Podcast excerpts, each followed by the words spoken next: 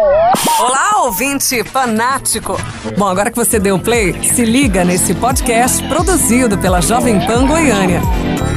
Hello, stranger.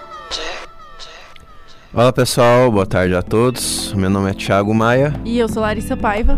Larissa, hoje viemos aqui um especial de meio de ano para falar um pouco dos nossos favoritos filmes de 2021, esse ano aí particular na história do cinema. É, para quem acompanha o Supercuts já há mais tempo, sabe que no final do ano, no início do ano seguinte, na verdade, né?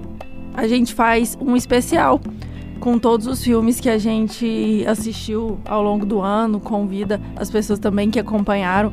Ano passado a gente fez é, que na verdade foi no início de janeiro, né? Mas a gente fez um especial acompanhando a lista do Plano Aberto, o site do nosso amigo Matheus Fiore. Então a lista que eu mandei para o Plano Aberto, a gente adaptou ela aos Supercuts e pediu para nossos amigos, nossos ouvintes mandarem também as listas deles. Hoje a gente vai fazer uma versão pocket desse episódio. Bem pocket mesmo. Bem pocket, para poder falar dos que a gente assistiu é, até agora, né, de 2021, o que a gente tem achado e, e é isso. É muito, assim, para mim, esse ano passando, o que aconteceu é, com filmes esse ano e tal, passou tão rápido, assim, a, a, a, sensação que eu, que eu tive é que eu acabei, não sei se você teve essa, eu acabei não vendo tantos filmes desse ano, né? A gente estava muito envolvido aí com com nossa, nosso episódio a respeito dos anos 90, a gente viu ali é, dezenas de filmes do, dos anos 90 e, e outros, né? É, até que eu, eu gosto de assistir estreias, principalmente ali em casa com meus irmãos, né? Eles, sim, sim, eles sim. acabam me puxando mais para essas estreias. Só que é óbvio que esse ano é um ano atípico, né? A gente teve ano passado um ano inteiro de produção é, durante uma pandemia e, assim, foram os meses mais difíceis para todo mundo. Então, a produção desse ano tá afetada por isso, obviamente. As estreias também. A gente tem uma regra para fazer a lista que a gente faz baseado nas estreias oficiais aqui no Brasil. Então. Sim é, vocês vão ver que muita coisa provavelmente vocês vão perguntar pra gente, ah, porque tal filme não entrou ainda? Porque muita gente tá assistindo pelos meios não tão legais aí, mas ele não Aquela foi. A locadora. A locadora verde, mas ela não foi uma estreia oficial aqui no Brasil. Então a gente tá dando preferência pros filmes que tiveram uma estreia oficial e que estão disponíveis, seja no, nos streams ou em algum tema do país ele estreou. É um exemplo assim só por, por cima, né? Seria, por exemplo, Um Lugar Silencioso, parte 2 que estreou já há algum tempo lá nos Estados Unidos em outros países, mas aqui no Brasil ainda não estreou. Eu mesmo não assisti ainda, eu acho que a Lari não assistiu ainda. É, tá, entraria na nossa lista? Não, não sabemos, né? É, mas a, acaba que é, quando eu fui fazer um pouco dos meus favoritos, né? É, tem, tem dois filmes da minha, da minha lista que eu acho fantásticos, eu acho incríveis mesmo. É, os outros filmes eu gostei, é, mas eu acho que se a gente fosse fazer, tipo, uma lista do segundo semestre, eu tenho a impressão que seria melhor. é, não sei, né? Eu, eu, eu, não sei se isso é um pouco de, de esperança da minha parte, ou um pouco de. É, um pouco de analisar o, o cenário de filmes e é, um, esse nosso primeiro semestre nós ainda estamos numa, numa pandemia bem séria, né? No sentido de que aqui em Goiânia os cinemas ainda não estão abertos. Aqui a gente não pode ir ao cinema ainda. A gente pode ir ao cinema em Aparecida de Goiânia. É, mas enfim, né, é, é, só, são só coisas que ilustram o fato de que esse momento, né, para nós cinéfilos, ainda é um momento muito dif difícil, muito diferenciado. Então, tem coisa boa? Tem. Né? Eu acho que a minha lista, eu, eu acabei é, eu acabei achando quatro, cinco filmes bem legais. É, mas assim, geralmente em, em, seis meses eu acho que é, fica uma sensação de assim, poderia ter tido um apanhado melhor de filmes. É, eu acho também que muitos filmes que seriam é, estreias desse primeiro semestre ficaram para o semestre que vem, que vem por causa de produção mesmo. Então, eu também espero que os títulos favoritos, quando a gente for fazer a lista final, é, alguns deles, a maioria deles, não, na minha esperança, é, esteja no final do ano mesmo, ali para outubro, novembro, bem no final do ano, de verdade. Acho que até nossa lista oficial vai demorar para sair janeiro, é, fevereiro, por aí, por causa disso, assim. Os filmes eles estão demorando para estrear e, consequentemente, de formas difíceis também para a gente aqui. Então, dificulta mais ainda. É, se no mundo as estreias estão sendo adiadas, imagina para a gente aqui, né? É, antes da gente falar um pouco da, da nossa lista, do, dos nossos filmes, nós vamos falar rapidinho aqui. É, são, são cinco filmes meus, cinco filmes da Larissa. Alguns são meio repetidos, é, mas a gente não vai entrar é, em detalhes assim a respeito deles, até porque a, a grande ma maioria dos filmes nós já abordamos aqui no Supercuts. Né? Foram aí é, alguns dos nossos episódios sobre lançamentos desse ano. É, mas enfim, a, a, ideia é a gente falar um pouquinho é, o que, que a gente gosta dos filmes, é, onde que as pessoas podem é, assistir, assistir a esses filmes. E, e, é bem isso, assim, as coisas que mais nos chamam a atenção e tal. É, o primeiro lugar e o segundo lugar foram o, os, os mesmos, né? Então, assim, eu, eu e Larissa vamos falar juntos o segundo e o primeiro lugar. É, mas a, a ideia é a gente falar um pouquinho é, da minha perspectiva, um pouco da perspectiva dela. E é isso, você quer começar? Vamos lá, me conta sobre o seu quinto lugar, que foi inclusive o filme que você assistiu ontem. Sim, o meu quinto lugar é um filme que eu já indiquei aqui na, na mesa da rádio. Inclusive porque eu fui, eu tive boas referências deles, a, dele há algumas semanas atrás. Ele estreou aí tem mais ou menos um mês que ele tá na Netflix. E mas eu eu eu enrolei para ver, assim, eu indiquei porque eu, muita gente que eu, que eu gosto indicou e eu meio que sabia o que é a proposta mais ou menos assim. Então eu achei que valia a indicação, mas apesar de que eu ainda não tinha visto. E o filme é Inside do Bo Burnham, é, que seria seria é, é, um, é um especial de comédia, é um musical mesmo. É, o que me chamou a atenção, assim, é de, de ser um, um, formato super diferente de musical, né? Ele, ele é um comediante, um ator, um, um, um cantor-compositor. E ele, ele, tem, ele é muito conhecido no, no mundo do stand-up. Ele é muito conhecido por dirigir a, o filme Eighth Grade também, que é um filme de. um filme ali de coming of age e tal. E ele é um artista sério, né? No, no, é, no sentido de que ele é um artista é crível, né? Assim, as pessoas compram a, a, a moeda artística dele, né? Mas talvez esse é o trabalho mais relevante dele em termos artísticos, apesar de, de novo, ser, ser sobre comédia, né? É, mas eu acho que tem muita coisa muito boa nesse especial do, do Bo Burnham. É, ele, ele, assim, ele tá dentro de casa sozinho, num contexto pandêmico, num contexto de não poder sair de casa, né? Isso tá muito transparecendo dentro do, do filme, né? É, e mas assim, ele brinca muito com, com as luzes, com os cenários, então é uma ótima experiência. Eu acho que é, me surpreendeu um pouquinho, porque eu, eu achava que seria legal. É, eu acabei vendo, eu, eu ri bastante, né? Eu acho que nem todas as piadas funcionam e tal, mas eu gostei muito de como ele compõe os cenários, a própria casa, como ele traduz esse isolamento em diferentes, é, diferentes ressonâncias emocionais. E as músicas, algumas das músicas são engraçadíssimas. É, enfim, ele é um cara muito criativo. E, e para mim é isso que se deixou transparecer é, através do filme. Então por isso que é, foi o meu quinto lugar. É, depois eu até falo duas menções honrosas para mim que foram filmes que quase entraram no meu top 5. É, mas enfim, é, o Bo Burnham Inside tá na Netflix, entrou no meu quinto lugar. Qual que é o seu quinto, Lari? O meu quinto lugar fica com o Luca. A gente já fez, inclusive, até um episódio aqui da. Foi na semana retrasada. Foi aqui na Jovem Pan, então tem o vídeo para vocês lá no YouTube, se vocês quiserem assistir, mas também o episódio já tá no feed do Supercuts. É o queridinho da Disney do ano, eu tenho certeza que vai ser meu favorito aí, porque eu adorei o filme. Ele tá aqui em quinto lugar porque ele tinha que aparecer de alguma forma. Eu acho que infelizmente na lista final do ano ele não estará, então eu tinha que honrá-lo de alguma forma. Eu trouxe para cá. Se vocês quiserem mais opiniões sobre o filme, vão lá no episódio que a gente conversou meia hora falando só sobre ele e não faltou elogios. Vamos lá.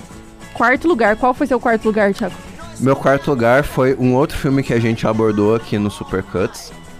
É um filme que se chama é, Mangrove, ou em português, Os Nove de Mangrove, que é a respeito sobre uma, um, um restaurante, um bar-restaurante é, de, de donos é, Trini, Trinidad é, Tobagenses, né? É, de Trinidad e Tobago, Tobagenses. É, e são, eram, são... Eles gerenciam um restaurante de comida, é, de comida tobagense, de comida tropical, é, e, o, restaurante não é só sobre a comida, é sobre a cultura, né? E o filme relata um pouco sobre o, o preconceito que era meio institucionalizado nessa época dos anos 70 dentro de Londres, né? O, o, o restaurante é Tobagen, é de fami uma família tobagense dentro de Londres. E o filme, eu acho que achei que é um filme é, muito bom mesmo, um filme que me chamou muita atenção pela é um filme bem potente e é um filme que sabe transitar por vários universos. Ele transita pelo, pelo contexto da família, dona do restaurante, ele transita pelo contexto das suas londrinas naquele período. Ele, ele a, através ali de, de pontas de cultura, ele vai é, nos introduzindo o que, que aquelas pessoas sentem, o que, que aquelas, aquelas pessoas comem e, e pensam, né? É, eu achei um filme muito forte e, e desse filme assim político é, desse tipo de filme, assim, eu achei que esse foi um filme melhor do que o Judas e o Messias Negro, que foi o filme que eu gostei. É, mas eu achei que aqui o Steve McQueen, que é o diretor de 12 anos de escravidão, ele acha uma carga emocional maior na forma como ele, ele traduz aquelas imagens, ele traduz ele me, a forma como ele conta a história daquela família. A gente entra um pouco mais detalhes no episódio, então, de novo, né, quem quiser saber mais sobre Os Nove de Mangrove, que é um filme que é, está disponível lá na Globoplay. É uma série de cinco filmes dirigidos pelo, pelo Steve McQueen, que foram feitos para a televisão.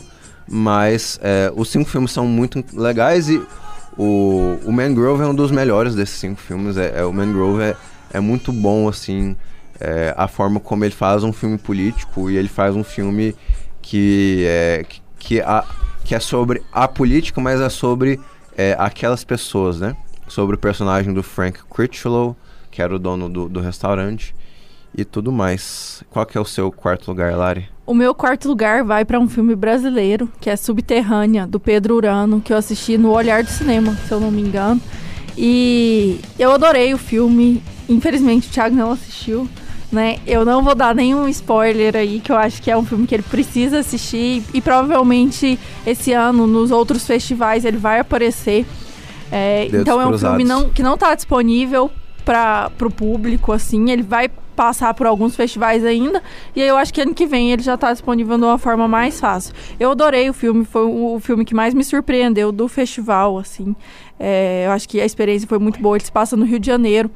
É, ele começa com uma escavação subterrânea ali, mas o filme ele vai se desenrolando muito para a situação atual, política e urbana, principalmente do Rio de Janeiro.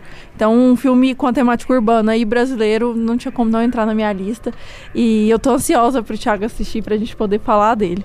Ah, eu, eu, espero que ele tenha alguma espécie de estreia, né? Uhum. É, eu não conheço, eu não conhecia o diretor, né? O Pedro Urano, né? É, então talvez assim na, na, na hora de, de, selecionar os filmes do festival não tenha sido o, os mais dos mais óbvios assim para assistir, mas espero que ele estreie, que ele ou, ou que ele vá para outros festivais e quem sabe vá para minha lista de melhores do ano lá, lá no fim do ano, né? Tem chance. Então, o meu terceiro lugar é um filme que gerou muita discussão aqui na mesa do Supercuts, é, mas eu, eu, não, eu não consigo é, não achar ele um filme irresistível assim. É, de novo, é, ele foi um filme que dividiu opiniões. É, talvez por isso que tenha sido o filme que eu mais me surpreendi no ano, porque na internet as pessoas estavam é, falando muito mal dele. Então, quando eu fui vendo, assim, nada, eu achei ele deslumbrante, eu achei ele irresistível, que é o filme Bela Vingança, dirigido pela diretora britânica Emerald Fennell, é, estrelado pela é, é, Carrie Mulligan e o próprio Bo Burnham. Então, a segunda aparição do Bo Burnham na minha lista. É, enfim, se você quiser saber mais do filme, é, a gente discute um pouco, bastante sobre o filme no nosso episódio sobre Nomadland e o Oscar de, de 2021, 2020 e 2021. É, é, um filme que dividiu muitas opiniões, muitas mesmo, mas eu, eu, eu gostei muito dele, muito mesmo. É, seja as atuações, seja a forma como ela conta a história, é, que é com um verniz ali de, de, de gracinha, de coisas não sérias, mas ela tá falando de, de assuntos é, muito pertinentes, né? E é um assunto político, assim, um assunto contemporâneo, né? É, eu gosto muito das escolhas estilísticas da diretora, né? É, é, talvez o filme estivesse mais alto na minha lista se não fosse o final, porque eu tenho alguns problemas com o final. É, mas enfim, é um filme que eu achei que. É, eu gostei muito de, ter, de vê-lo fazendo algum sucesso na bilheteria, é, chegando. Ele a, acabou vencendo o melhor roteiro original é, no Oscar, o que, eu, o que eu achei ótimo. A Larissa, infelizmente, não gostou do filme.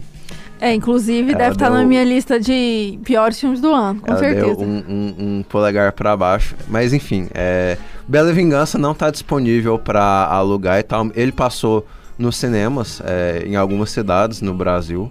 É, ele estreou nos cinemas e tal, mas ele ainda não chegou para você ir lá alugar como VOD. Mas eu acho que é questão de tempo para ele ter um lançamento comercial. E enfim, eu gostei muito de Bela Vingança. E é isso, meu terceiro lugar. Qual que é o seu terceiro, Lari? Meu terceiro lugar vai pra Shiva Baby. Temos episódio lá no Supercuts, junto com o First Call, que por acaso nosso primeiro lugar. É, já vou dar spoiler, spoiler, aqui. Mas eh, tá disponível no MUBI Brasil. Foi uma estreia pelo MUBI, inclusive. A gente fala um pouquinho mais do, do, do, filme lá no nosso episódio, que aí a gente vai falar sobre roteiro, sobre é, as, o que a gente gostou do filme e não. Mas para adiantar para vocês que não assistiram ao filme, ele é uma crítica exatamente sobre a polêmica da semana aí na internet, que são os cringes. Nós, millennials, somos muito cringes. E aí, o filme, ele abrange todos esses problemas é, sociais que hoje a nossa geração enfrenta, assim, por o mais... o, o filme te faz cringe, né? Tipo é. assim, o filme literalmente... É, acho que cringe é aquela expressão em inglês que faz você... você tipo... É, é, crescer seus ombros, é, a testa, ranzinha o, o, pescoço, assim, né? Essa expressão, hum, tipo, é, que, quem tá vendo no vídeo me viu fazer a expressão aqui. E o filme é, é muito sobre essa, até a, a trilha sonora do, do, Shiva Baby, né? É muito essa questão de é, ranheduras e, e, e, sons, assim, mais ácidos. Então você fica, assim, cringing o filme inteiro. A, a, a intenção do filme é justamente essa, né? É, e assim, ele potencializa problemas geracionais nossos de, de conversas que a gente tem ali no WhatsApp. E, e problemas é, que não são aqueles problemas, meu Deus, a, a, fome no mundo. Não é nada disso. São problemas sociais muito específicos de pequenos grupos. E eu acho que, como a diretora trabalha isso tudo, ele, ela traz muito bom humor para uma ansiedade social gigantesca. Assim. Muitas pessoas ficaram extremamente ansiosas durante o filme. Eu acho que, para mim, essa ansiedade funciona pro lado do riso é uma ansiedade social que me é dá hilário, o tom de, é de, deboche, mas tem gente que realmente ficou, se sentiu, vestiu a carapuça e se sentiu ofendido pelo filme. Eu gostei muito, gosto muito desse, desse tipo de diálogo, assim, acho que é um filme bem atual. É, se tivesse uma lista de filmes atuais, eu acho que Shiva Baby ele consegue captar exatamente o que a gente passou semana passada com essa história de cringe. Então eu acho que fica como indicação. É um filme super curto, super filme de fim de semana, assim, assistam e venham comentar com a gente que eu realmente quero saber o que, que cada um achou sobre o filme. Escutem lá no nosso episódio. É, recapitulando o até agora, porque o nosso é, a gente vai para o segundo e o primeiro lugar. É, o meu, o meu quinto filme, Inside, você vê na Netflix. Meu quarto filme, Mangrove, os nove, você vê na Globoplay. Meu terceiro filme, ele estreou nos cinemas, mas aí a gente ainda não consegue vê-lo em casa. Os filmes da Larissa, a gente vê Luca na Disney Plus. A Subterrânea, a gente sub... não vê ainda. A gente não vê ainda, porque... E terceiro lugar é o Silver Baby que você vê na MUBI.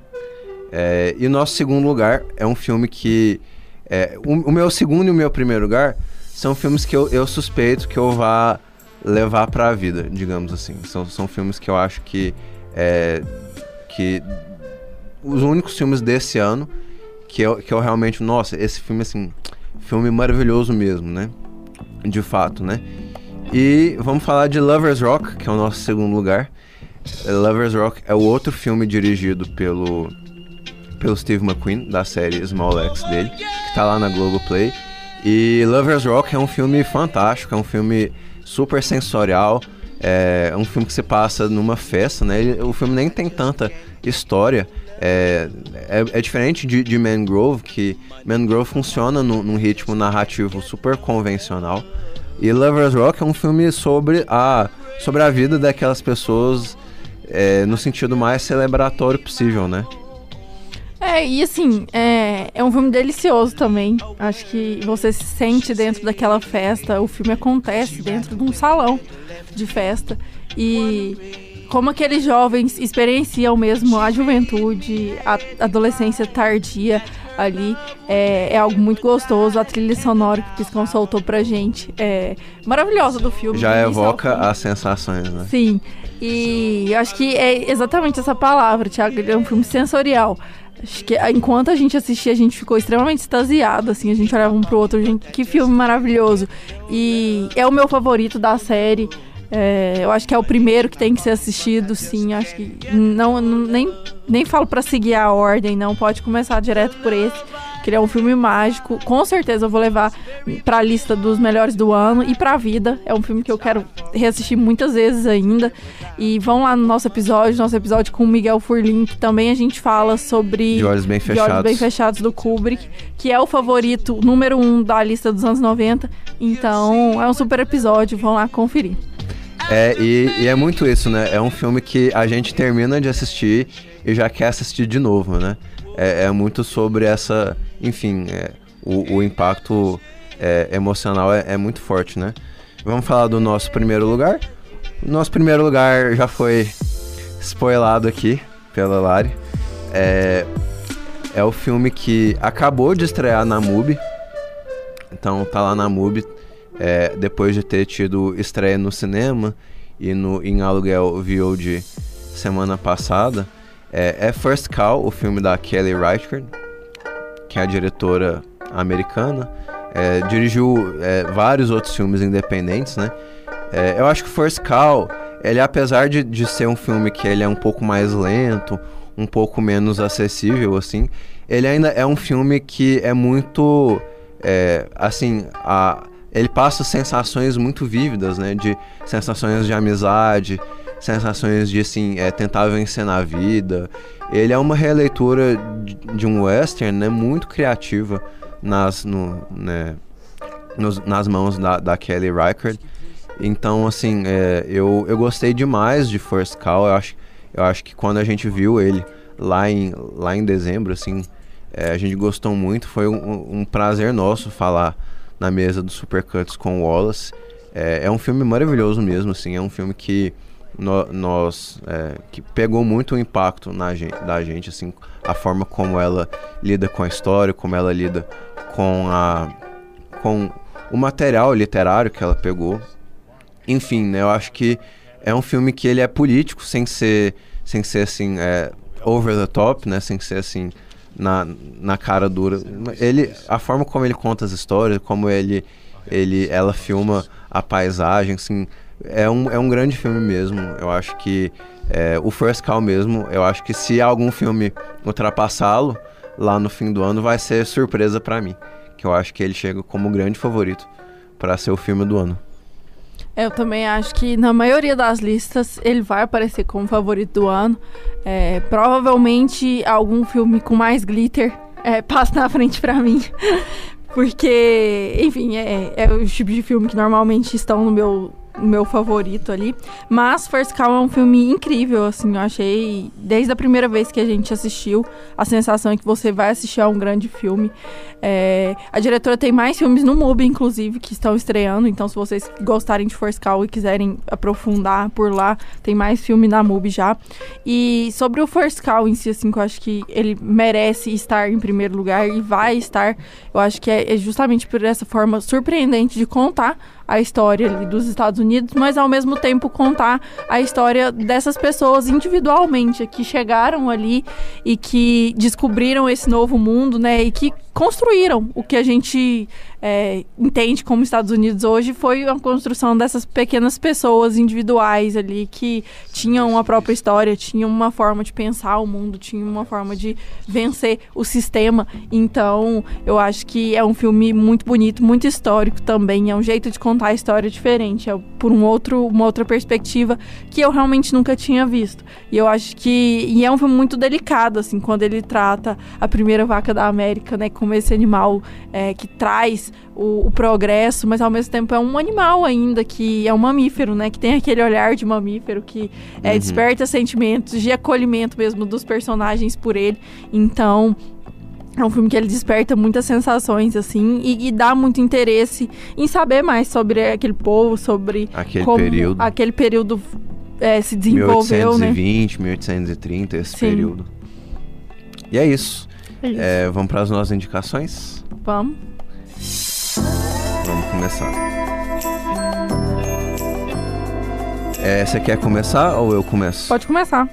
Bom, a minha primeira indicação eu vou eu vou indicar um, um, uma série documental lá da Globoplay que é, é muito para nós millennials cringe que, que, que crescemos é, vendo Caceta e Planeta que é meu amigo Bussunda né? É, é, acho que quem tem uma certa idade um pouco mais jovem que a gente, né? Não, não, não sabe nem quem é Bolsunda, nem o que, que é Caceta e Planeta.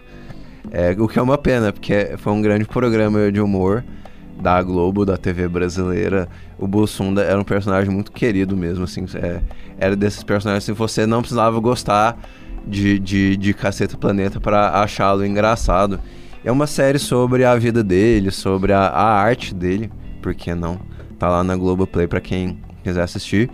É, eu vou indicar outro, outra série na Netflix. Hoje eu não tô muito é, longas metragens de ficção, não.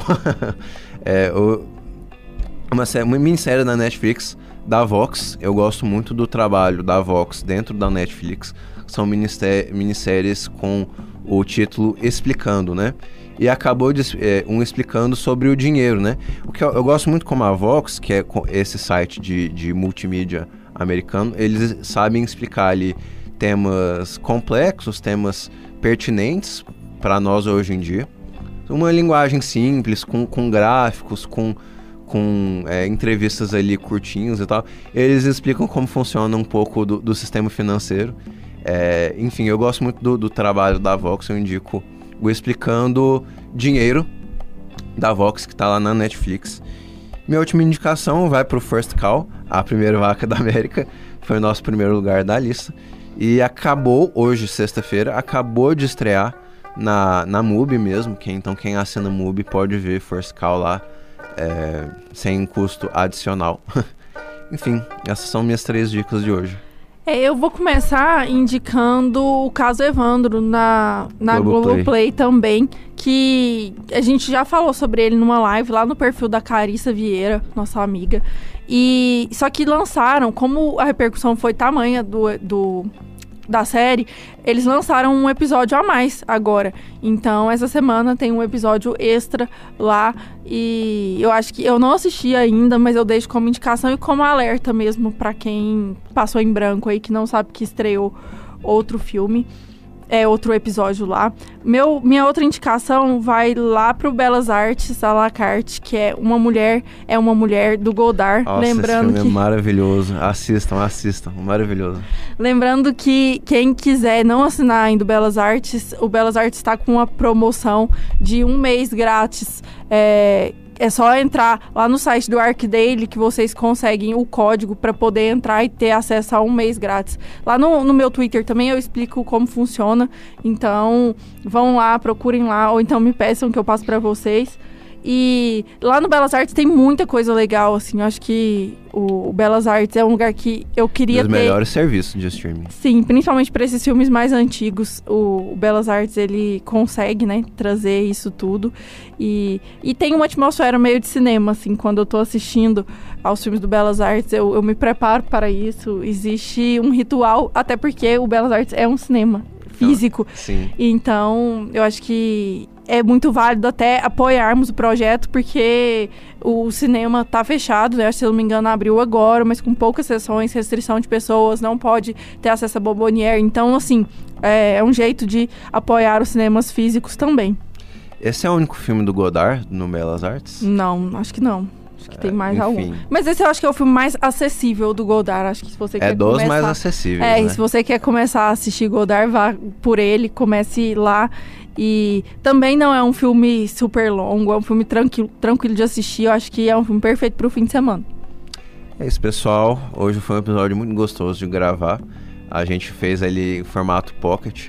É, o tempo é, o tempo corre, né? E a gente quer falar um pouco mais dos filmes, mas os filmes É, a gente já conversou em outros episódios, né? E foi muito legal fazer essa essa lembrança do que foi 2021 até agora. Lembrem de nos seguir nas redes sociais, né? Nós somos SupercutsPod, na, em todas as redes, arroba SupercutsPod, tudo junto. Twitter, Instagram, Facebook. É, o, a Jovem Pan é Jovem Pan Goiânia e Jovem Pan Caldas Novas, tudo junto nas redes sociais. Também lembram de seguir a rádio. É, eu sou Thiago R. Maia, Thiago sem H, Larissa Lares BVP. Semana que vem a gente está de volta para mais um episódio. E a gente deseja uma boa tarde a todos vocês e até a próxima. Bom fim de semana, pessoal. Até a próxima.